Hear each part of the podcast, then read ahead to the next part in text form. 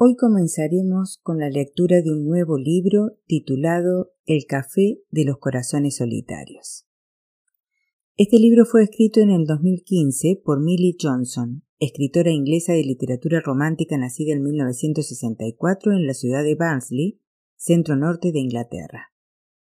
Es hija única de madre escocesa, de Glasgow, y padre inglés, de Yorkshire. El Café de los Corazones Solitarios es una historia sobre la amistad y la importancia de seguir adelante a pesar del pasado. Nos enseña que la vida está llena de segundas oportunidades y que solo hay que mantener el corazón abierto. El libro está organizado en capítulos cortos que en un principio presenta a los distintos personajes de esta historia de manera independiente y luego sus historias comienzan a entrelazarse teniendo como común denominador el café de la esquina, un exquisito lugar donde todos los amantes de los libros y de los artículos de librería quisieran estar. El ambiente cálido y acogedor del café que describe Millie Johnson en su novela se parece mucho a un café que existe aquí en el sur de Chile, en la comuna donde yo vivo, que se llama Rosa Pastel. A Rosa Pastel le faltarían los libros o las historias contadas para ser perfecto una idea que se me cruzó por la cabeza cuando lo conocí en mi fugaz pasada por el taller de pintura. Pero bueno, volviendo al libro del Café de los Corazones Solitarios, comenzaremos con la historia de Carla Pride, una joven de ascendencia italiana que acaba de quedarse viuda, pero lo peor de todo ha sido descubrir que su marido, Martin, no era el hombre que ella creía.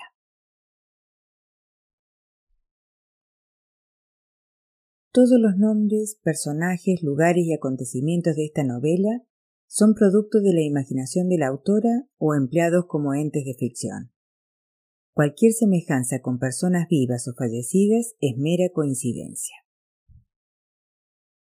Este libro está dedicado a la encantadora Molly Clemit, que murió el 15 de marzo de 2014. Que encuentre un cielo lleno de libros, gatos amistosos y cafeterías. Las cosas siempre van a mejor.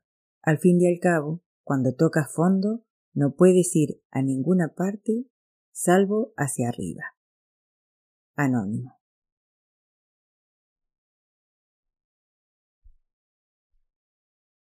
Uno. El hombre, nacido de mujer, corto de días y harto de sinsabores, que sale como una flor y es cortado y huye como la sombra y no permanece. El reverendo Duckworth se regodeaba en el fúnebre dramatismo de su monólogo al tiempo que rociaba de saliva a los dolientes de la primera fila. Detrás de Carla, su vecina Mavis Marple, de ochenta y tres años, mascullaba a quien quiera que estuviera sentado a su lado. Habla como Louis Spence. Mavis Marple no era la discreción personificada que digamos. Pese a todo, jamás se perdía un buen funeral ni una boda. Asistía a todos con la esperanza de ser invitada al convite posterior. Deberían haber repartido paraguas entre las personas de la primera fila. Shh. intentó susurrar a alguien más aunque el irritado chisteo resonó con idéntica intensidad en la nave de la iglesia. Los está duchando, prosiguió Mavis, con todas esas heces y esa forma de hablar. Tú conoces, Señor, los secretos de nuestros corazones, prosiguió el reverendo Duckworth, a la vez que levantaba la mano izquierda hacia el cielo con ademán grandilocuente. Se sentía como Laurence Olivier mostrando el cráneo de Yorick. Sin embargo, Carla no entendía ni una palabra de toda aquella perorata. Sus ojos tristes y oscuros estaban clavados en el ataúd que asomaba por detrás del reverendo. No se podía creer que Martin, su marido desde hacía diez años, reposara allí dentro, en una enorme caja de madera. Sentía la insufrible necesidad de correr al frente de la iglesia y clavar las uñas en la rendija del féretro para abrir la tapa con el fin de contemplarlo una última vez, de tocar su rostro y decirle que lo amaba. Se lo habían arrebatado demasiado pronto. Se estaba comiendo tranquilamente una empanada de carne de cerdo con salsa de menta en la cocina y al minuto siguiente yacía muerto en el suelo del garage. Carla deseaba leer en los ojos de su marido que sabía hasta qué punto lo amaba y cuán profundo era el vacío que dejaba en su corazón. Cenizas a las cenizas, polvo al polvo. ¿Qué dice de echar un polvo? preguntó Mavis Marple sin dirigirse a nadie en particular, lo que provocó un revuelo de risitas malacalladas. Carla, sin embargo, no se enfadó. Los funerales eran un polvorín a punto de estallar. Si la escena hubiera pertenecido a una telecomedia, seguro que a ella también se le habría escapado la risa. No le pasaba desapercibida la comicidad de la situación.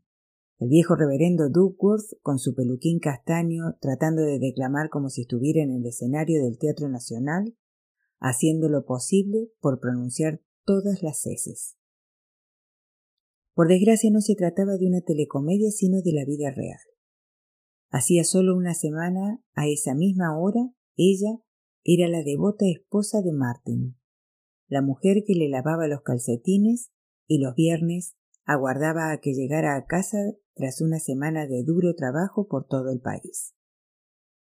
Y ahora era una viuda que se disponía a depositar una gran rosa roja sobre el ataúd que pronto sería incinerado en un enorme horno, con los restos de su marido en el interior.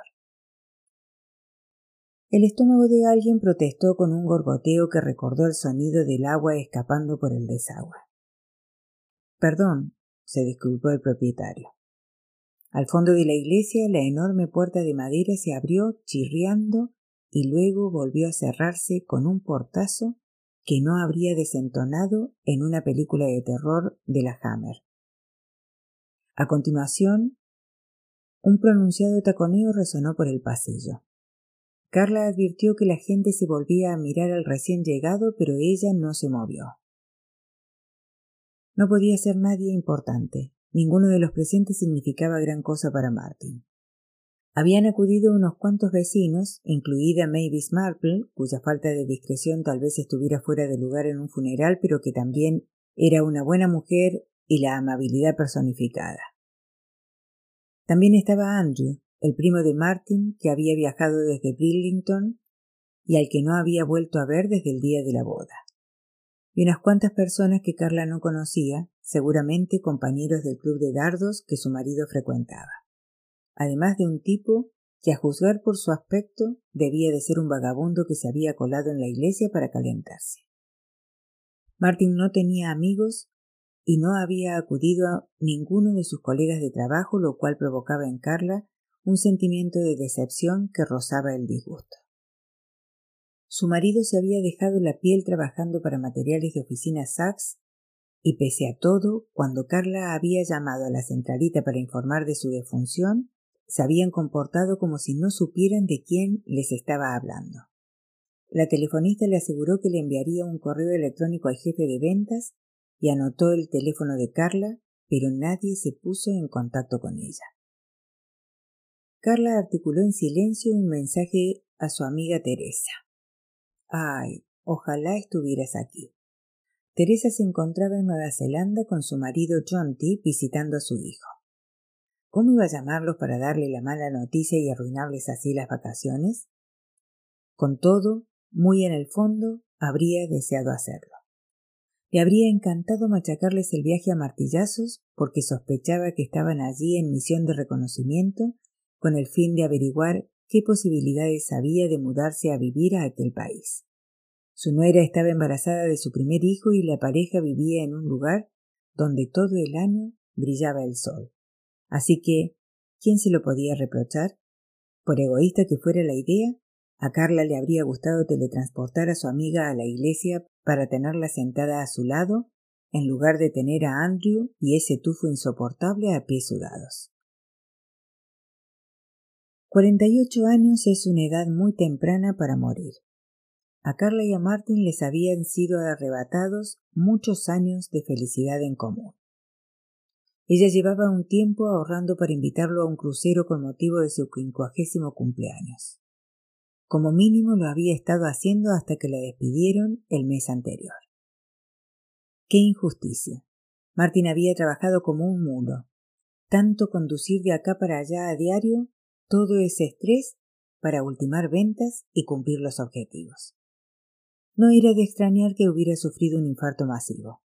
Se enjugó las lágrimas con un toque de sus guantes negros. El maquillaje manchó la tela. Le daba igual, como tampoco le importaban los susurros que se extendían tras ella como una ola.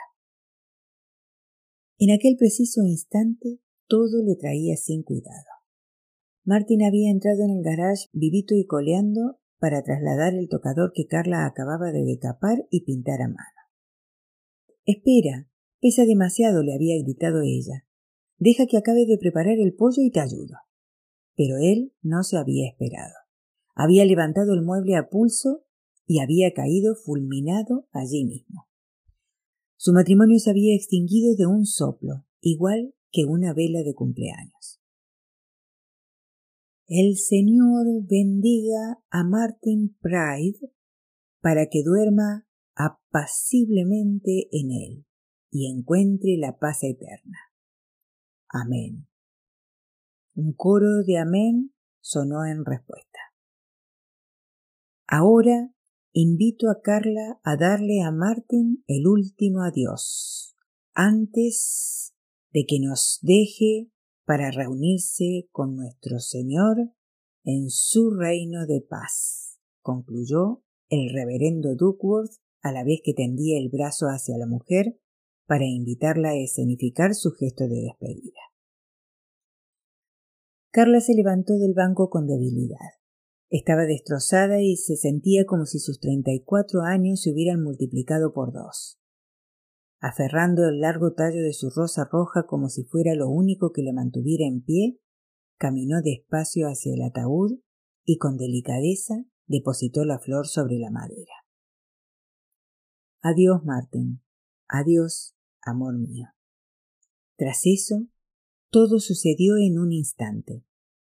Antes de que nadie más pudiera levantarse, una mujer alta, de rostro adusto, ataviada con abrigo negro y zapatos rojos de tacón, agarró la rosa de Carla, la tiró al suelo y colocó su propia flor sobre la caja, una rosa con una corola tan grande como un balón de fútbol.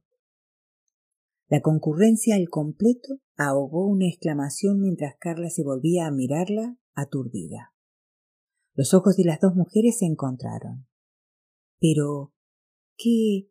¿Qué haces? ¿Quién eres? Le espetó Carla.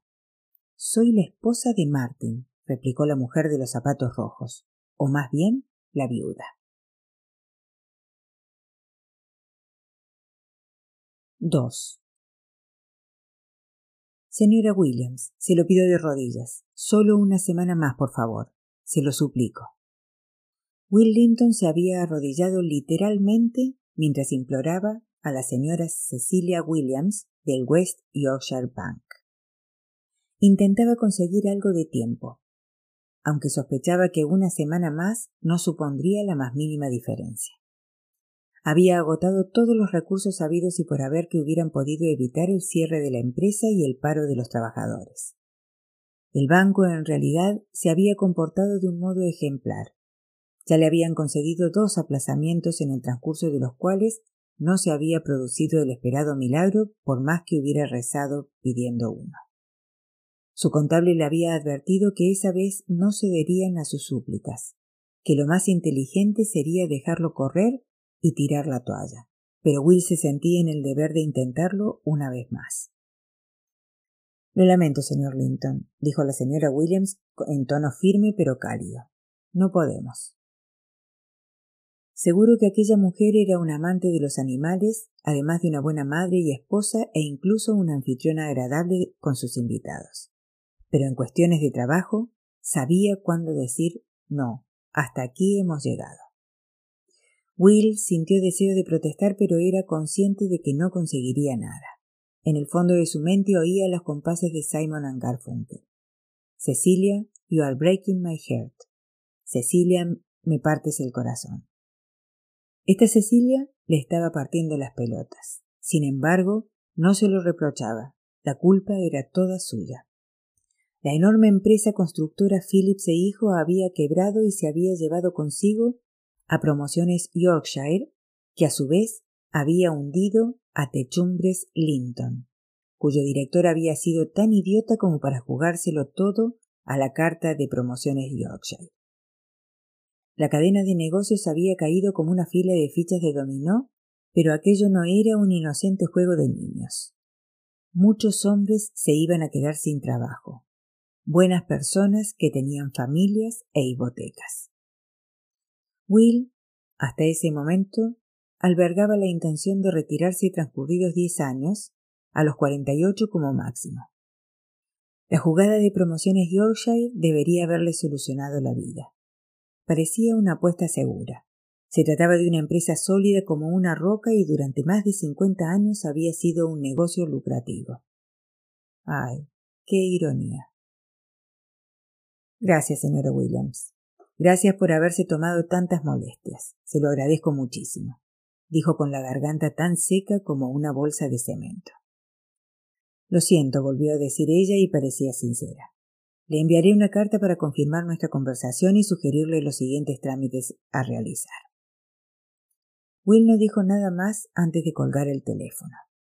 No sabía en qué consistían esos trámites.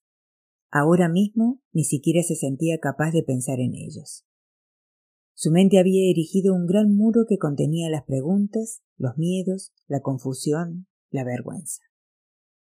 La pared se derrumbaría de un momento a otro, pero en tanto siguiera en pie, disfrutaría de la sensación de vacío.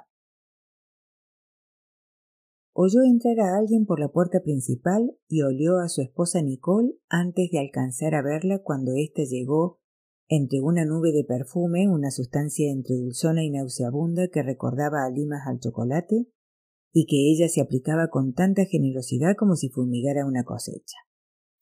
Will odiaba aquel perfume aunque se había guardado mucho de decírselo. Iba cargada con bolsas de boutique, por supuesto. No la habría reconocido de no haber llevado bolsas en las manos. Todas ellas exhibían marcas impresas. Viva, Karen Millen, Chanel, de hecho, durante un instante no la reconoció. La última vez que la había visto era rubia y llevaba el pelo corto, mientras que ahora parecía la maldita Rapunzel. ¿Y bien? ¿Qué te han dicho? preguntó ella sin el menor asomo de dulzura en la voz. Deduzco a juzgar por tu postura que nada bueno. Nicole había dejado caer las bolsas y ahora estaba plantada ante él con los brazos cruzados y un conato de mohín en sus labios artificialmente carnosos. Es el fin, respondió Will volviendo el rostro hacia su esposa. Le habría gustado que caminara hacia él, lo rodeara con los brazos y le dijera que no se preocupase, que lo superarían. En cambio, ella le espetó. Mierda. Parecía furiosa. Lo hemos perdido todo, amor. Will se encogió de hombros y soltó una carcajada amarga. Nicole sacudió la cabeza a un lado. Déjate de amores ahora mismo. Se había puesto extensiones y se había pasado todo el día en la peluquería. Un chorro de champú en el salón del señor Corleone de Sheffield salía por doscientas libras. Sobre todo porque Nicole siempre pedía ser atendida por el mejor estilista, el capo en persona. Así pues, partiendo de esa premisa, ¿Cuánto le habrían costado esas extensiones? Y a saber, ¿cuánto habría gastado en ropa? También era verdad que su padre le sufragaba la visa cada mes. Pese a ser una mujer casada de treinta y dos años, su padre le seguía pasando dinero para sus gastos, aunque Nicole ignoraba que Will estuviera enterado. Lo recuperaré todo, prometió Will. Puede que lo haya perdido, pero volveré con más fuerzas que nunca. Si dejo que se lo queden todo, la casa, el coche, la empresa, el dinero de las cuentas, evitaré la bancarrota. Volveré a empezar. Nicole se abstuvo de responder. Se limitó a echarse su nueva melena hacia atrás. Will reparó en la ironía que suponía el hecho de que como mínimo uno de los dos hubiera conseguido una prolongación aquel día. El año que viene por estas fechas estarás viviendo en una mansión, le aseguró a su mujer tratando de arrancarle una sonrisa. Esta casa te parecerá una posilga en comparación. Su esposa ni se inmutó. Es el final de Techumbres Linton. No puedo hacer nada por evitarlo. No seas ridículo. Siempre se puede hacer algo. ¿Ridículo?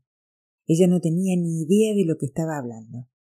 Will no recordaba la última vez que había dormido de un tirón sin despertar en mitad de la noche bañado en sudor frío de puro pánico, ni tampoco la última vez que le había sentado bien una comida. Sus niveles de ansiedad rebasaban todas las escalas. Se había quedado en los huesos, no podía subir más de cinco peldaños de una escalera sin marearse, y sin embargo, su querida mujercita siempre andaba por ahí, sentada bajo un secador, comprando en la maldita casa Fraser, poniéndose uñas postizas en la punta de los dedos o envuelta en algas como si no tuviera ni una sola preocupación en el mundo. Aquello sí que era absurdo. Lo he intentado todo, querida, insistió él, lo cual no era verdad del todo por cuanto no había intentado una cosa pedirle un préstamo al padre de Nicole. No obstante, su orgullo estaba a salvo de caer tan bajo, porque sabía que Barnaby Whitlow antes habría quemado su dinero billete a billete en una barbacoa que prestárselo a un advenedizo tan patético como su yerno. Lo recuperaré, amor, te lo prometo, repitió Will. Nicole no se dignó a responder.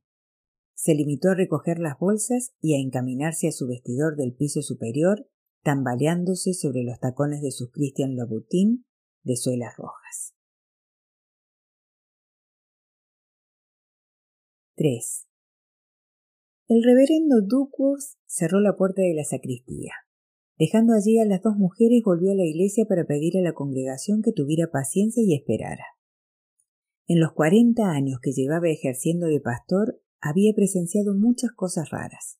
Sin embargo, aquella situación carecía de precedentes incluso para él. Había visto exparejas irrumpir en bodas con ansias de venganza e incluso había asistido a una disputa en mitad de un bautizo sobre la paternidad de una criatura, pero jamás se había encontrado en la tesitura de que una segunda viuda se presentase en un funeral. En el interior de la sacristía, Carla solo podía pensar una cosa. La gente estará esperando el convite. Su mente únicamente se sentía capaz de afrontar aquel tipo de problemas. No podía enfrentarse con la mujer que tenía delante enfundada en un abrigo negro acampanado y tocada con una enorme pamela. La desconocida era mayor que ella, unos diez años calculaba, y su atuendo debía de costar el equivalente a seis meses del antiguo sueldo de Carla. Pese a todo, las elegantes prendas no lograban disimular la ordinariez de la mujer que se reflejaba en sus duras facciones y en el timbre cascado de su voz. Deduzco que desconocía mi existencia, pues, dijo la desconocida. Entretanto, con aires de marquesa, se quitaba dedo a dedo los guantes negros y brillantes, un gesto delicado que contrastaba con su postura desafiante. Carla quiso decir que no, que no tenía ni idea, pero fue incapaz de articular palabra. Quería llorar, pero tenía los ojos tan secos como la garganta, las lágrimas congeladas por efecto de la impresión. Permítame que me presente entonces. Soy Julie, Julie Pride, desde hace treinta años, la señora de Martin Pride, para ser exactos. Las piernas de Carla empezaron a temblar como si alguien hubiera sustituido sus recias extremidades por las delicadas patitas de un cervatillo recién nacido se desplomó en una silla junto a la gran mesa rectangular que constituía la pieza central de la estancia. La situación parecía sacada de una obra burlesca. En cualquier momento aparecería la típica viuda Twankey de las comedias para unirse a las dos viudas Pride. No entiendo nada, dijo Carla. Más que desconcertada, estaba hundida. No puedes ser la esposa de Martin. Lo habría sabido. Llevo casada con él se interrumpió un instante mientras recordaba la ceremonia en la que había contraído matrimonio con su marido, vestida de blanco, ante el mismo altar en el que ahora descansaba su ataúd. Una ceremonia legal con toda la parafernalia. Habían firmado el registro y pronunciado los votos. Nadie había declarado impedimento alguno. Inspiró profundamente y prosiguió. Llevo diez años casada con él. No, no es así, le espetó Julie a la vez que doblaba los guantes y los guardaba en el rígido bolso de mano que llevaba consigo. En la zona del broche el delicado bolsito lucía la C doble de Chanel. Eso pensabas, pero no. Rompimos poco después de casarnos, pero nunca llegamos a divorciarnos. En aquel entonces no teníamos dinero para hacerlo y supongo que luego se nos olvidó. ¿Se les olvidó? pensó Carla. Uno se olvida de enviar una carta, olvida comprar leche, pero no se olvida de divorciarse. Ya sé lo que estás pensando, prosiguió Julie con dignidad. El bolso hizo un chasquido al cerrarse. No es normal que alguien olvide divorciarse. Supongo que a los dos nos daba pereza, si te soy sincera. Desapareció de mi pensamiento hasta que volví a verlo hará cosa de un año, en Leeds. Me quedé patidifusa. Fue como si nos hubiera atravesado un rayo. En las revistas femeninas hablan de cosas así, pero nunca crees que te vayan a pasar a ti hasta que te sucede. Fuimos a tomar un café y la vieja chispa volvió a prender. ¿Quién iba a pensarlo? Se rió para sí como si el recuerdo le hubiera provocado un cosquilleo. Carla negó con un movimiento de la cabeza. ¿Había oído bien? ¿En serio? ¿Su marido se había estado viendo con otra mujer, con su verdadera esposa a sus espaldas, a lo largo de todo un año? ¿De dónde demonios había sacado el tiempo o las fuerzas? El mero gesto de sacar la leche de la nevera le arrancaba soplidos de agotamiento. No lo entiendo, dijo Carla. En su mente se agolpaban tal cantidad de preguntas que en cualquier momento le saldrían por las orejas, volarían por la habitación y romperían la vidriera que en la pared retrataba la escena de la pecadora lavándole los pies a Jesús. ¿Cuándo se veían? Pasaba los días laborales conmigo, claro, repuso Julia al tiempo que se toqueteaba la parte trasera de su amarilla melena empapada de laca. La verdad es que agradecía el descanso que me proporcionaba los fines de semana. ¿Descanso? Del sexo. Carla estaba atónita. No podían estar hablando del mismo hombre. Martin siempre estaba demasiado cansado. Podía contar con los dedos de una mano sin recurrir al pulgar la cantidad de veces que su marido y ella lo habían hecho a lo largo de aquel último año. No soy boba, dijo Julie, que ahora se miraba la lata de uñas rojo frambuesa. Cuando decidimos volver a estar juntos, me prometió que no volvería a hacerlo contigo, pero yo ya lo conocía. Su apetito en ese aspecto era desmedido, así que me prometí a mí misma que no me disgustaría. Al fin y al cabo, los hombres tienen sus necesidades.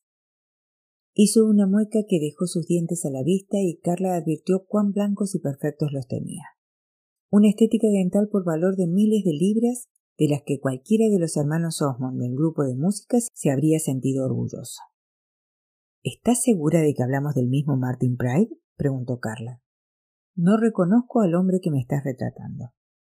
Martin Roland Pride, nacido el 13 de enero. Que trabajaba como representante de ventas de... No trabajaba, lo interrumpió Julie. Al menos dejó de hacerlo cuando le tocó la lotería. El cerebro de Carla sufrió un cortocircuito. ¿Cómo? Julie enarcó las cejas tatuadas y una sonrisilla se extendió despacio por su rostro. Ajá. ¿Tampoco te contó eso? Carla enterró la cara entre las manos. La sorprendía seguir siquiera en posesión de una cabeza por cuanto sentía como si le fuera a estallar en cualquier momento. Martin y yo ganamos un milloncito de nada en la lotería hace nueve meses, declaró Julie con afectada satisfacción. Aquel mismo día le dijo a Sux que se metiera su trabajo en el culo. Entornó los ojos. No te hagas ilusiones. Está todo a mi nombre. Carla alzó la cara de sopetón. Pero si cada lunes se marchaba de casa por las noches, me llamaba desde un hotel. Julie se rió con ganas. Puede que se marchara cada lunes por la mañana, cielo, pero desde luego no te llamaba desde ningún hotel. Carla se tapó los ojos con las manos para impedir el paso de la luz, para impedir el paso de cualquier sensación mientras intentaba entender el sentido de todo aquello. Martin no era tan retorcido. Llevar una doble vida como la que esa mujer le estaba describiendo requería un nivel de astucia que él jamás habría podido alcanzar. Era demasiado cándido. Cada lunes por la mañana Martin partía pertrechado con una maleta de ropa limpia y planchada para toda la semana. Cada noche telefoneaba desde Exeter o Aberdeen o donde quiera que Sachs lo hubiera enviado a vender papel. Esas noches le decía que el hotel no estaba mal, nada del otro mundo, pero que iba a comer algo y a dormir de un tirón. Ella nunca dudó de sus palabras, jamás tuvo motivos para hacerlo, y los viernes cuando volvía a casa le entregaba una exigua suma de dinero para los gastos domésticos. Nunca quedaba nada para ahorrar. Habían congelado los sueldos, le decía, y llevaba todo aquel tiempo guardando debajo del colchón su parte de un millón de libras. No, Carla no se lo tragaba. De haber tenido algo de dinero, su marido habría salido corriendo a comprarse el nuevo iPhone. De eso estaba segura. Cuando Martin murió, Carla le había sacado el móvil del bolsillo de la chaqueta. Era un asta que no debía de costar más de diez libras. Y cuando echó un vistazo a los contactos, solo encontró unos cuantos. Domino's Pizza, el chino y el pato feliz, Andrew, el teléfono del trabajo, el de la propia Carla, pero nada que lo relacionase con Julie, ni siquiera un mensaje de texto. Te dejaré tiempo para que recojas tus cosas antes de abandonar la casa, claro. Te puedes quedar con los muebles, dijo Julie. ¿Tendrás bastante con un mes? ¿Qué? preguntó Carla. La casa. Ahora es mía. ¿Mi casa es tuya? Era el turno de Carla de echarse a reír, pero Julie no sonreía. Sus cincelados rasgos habían adoptado una expresión implacable. La casa de Martin, Está a su nombre según tengo entendido, a nombre de mi marido. Tenía razón, la casa estaba a nombre de Martin. La había heredado de su madre el año que Carla lo conoció y nunca se habían molestado en cambiar el nombre del titular de la escritura ni en hacer testamento. Al fin y al cabo, no tenían hijos y lo que pertenecía a Martin también le pertenecía a ella siendo como eran un matrimonio, aunque por lo que acababa de descubrir, no lo eran. La frase que Julie pronunció a continuación le revolvió el estómago a Carla. Esa casa es la legítima herencia de nuestro hijo. Hijo. Nuestro hijo. ¿Tienen un hijo? farfulló Carla. ¿De Martin? ¿Y qué crees que es esto si no? ¿Gases? preguntó Julie mientras se desabrochaba los dos botones del abrigo para mostrar una prominente barriga. Estoy de cinco meses, y sí, es de Martin, y jamás se conocerán por culpa tuya y tu puto tocador. El Martin de Carla afirmaba no querer hijos, y como lo amaba, ella había sacrificado su deseo de ser madre por la voluntad de él de no ser padre. Entre lágrimas, advirtió que Julie estaba disfrutando con cada nueva puñalada, era una actitud malsana, cruel. Todo esto te divierte, ¿verdad? ¿Por qué? Yo no sabía nada de ti. Los ojillos de Julie se endurecieron. Porque debería haber muerto a mi lado, no al tuyo. Porque de no haber estado trasladando de acá para allá tus destartalados muebles, no habría sufrido un puto infarto y no me habría abandonado. Porque tú organizaste el funeral y no yo, porque tuve que enterarme de la muerte de mi marido por la maldita prensa de ayer. Volvió a abrir el bolso, sacó una página cortada del Daily Trumpet y procedió a leer la noticia en voz alta. Vendedor de artículos de oficina muere repentinamente mientras trasladaba el mueble recién pintado del garage al interior de la casa. ¿Te parece lo suficientemente conciso como titular? Carla contuvo la respiración. Ni siquiera sabía que hubieran publicado la noticia de su muerte en la prensa. Indicaron mal tanto la hora del funeral como el nombre de la iglesia. Dijeron que Martin tenía setenta y cuatro años y que su doliente viuda se llamaba Karen. Me he pasado toda la mañana contactando con iglesias y tanatorios para averiguar qué diablos estaba pasando. Se enjugó la lágrima que le caía por el rabillo del ojo izquierdo y a pesar de todo lo que acababa de descubrir, Carla sintió que la inundaba una oleada de compasión por la mujer. Si lo que decía era verdad, ella también acababa de sufrir un golpe terrible. Julie. El tono compasivo arrancó un gruñido a la otra que le clavó un dedo a Carla. Ya se había sobrepuesto de su momentánea pérdida de compostura. No te atrevas a compadecerme, y no te creas que te vas a quedar con las cenizas. Son mías. Era mi marido y me las voy a quedar yo. Dicho eso, Julie Pride y su elegante bolso negro, su abrigo acampanado y sus descarados zapatos rojos abandonaron la sacristía entre taconeos para recorrer el pasillo de la iglesia con paso enérgico. Carla advirtió cómo el sonido se iba alejando, oyó cómo la pesada puerta del templo se cerraba de un portonazo y sólo entonces se dio cuenta de que su cuerpo no tenía la menor idea de cómo reaccionar.